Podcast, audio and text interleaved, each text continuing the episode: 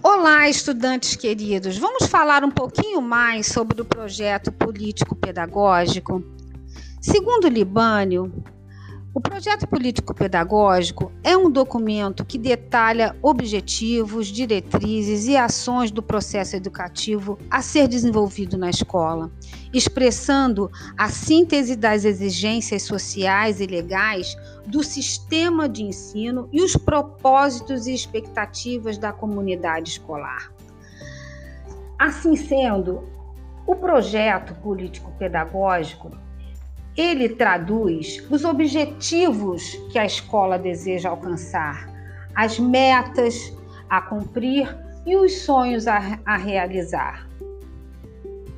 Se você perceber, as próprias palavras que compõem esse documento dizem muito sobre ele.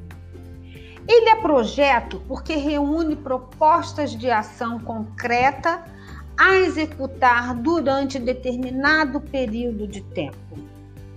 Ele é político porque considera a escola como um espaço de formação de cidadãos conscientes, reflexivos, críticos, responsáveis, que atuarão individual ou coletivamente na sociedade, modificando os rumos que ela vai seguir.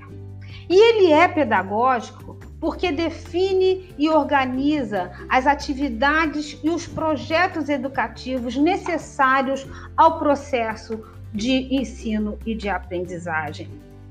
Ele traz em seu bojo a missão, a clientela, dados sobre aprendizagem, relação com as famílias, os recursos, as diretrizes pedagógicas e o plano de ação.